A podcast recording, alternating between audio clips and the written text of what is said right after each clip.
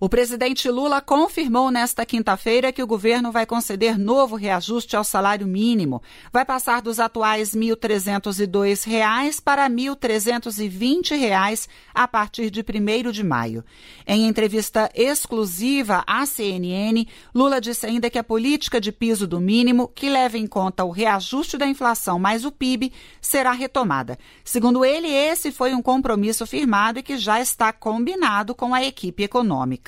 E é um compromisso meu com o povo brasileiro, é que nós vamos acertar com o movimento sindical, está combinado com o Ministério do Trabalho, está combinado com o ministro Haddad, que a gente vai, em maio, reajustar para 320 e estabelecer uma nova regra de salário mínimo, que a gente já tinha no meu primeiro mandato. Ou seja, o salário mínimo ele terá, além da reposição inflacionária, ele terá o crescimento do PIB.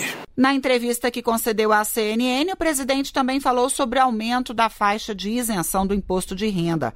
A faixa de isenção vai passar para dois salários mínimos, o equivalente a R$ 2.640, já levando em consideração o novo valor. Hoje, essa faixa de isenção é de R$ 1.903,98. Vai começar a partir de agora nós vamos começar a isentar a partir de R$ 2.640. É exatamente o mínimo é, novo. E depois, e depois nós vamos gradativamente até chegar aos 5 mil de isenção. O reajuste do mínimo é o que havia sido previsto no fim do ano passado e que acabou não sendo concedido porque o governo alegou falta de recursos no orçamento. Agora, com o novo valor, o mínimo terá um ganho real, ou seja, já descontada a inflação, de 2,7%, segundo o INPC, se comparado com o valor do ano passado.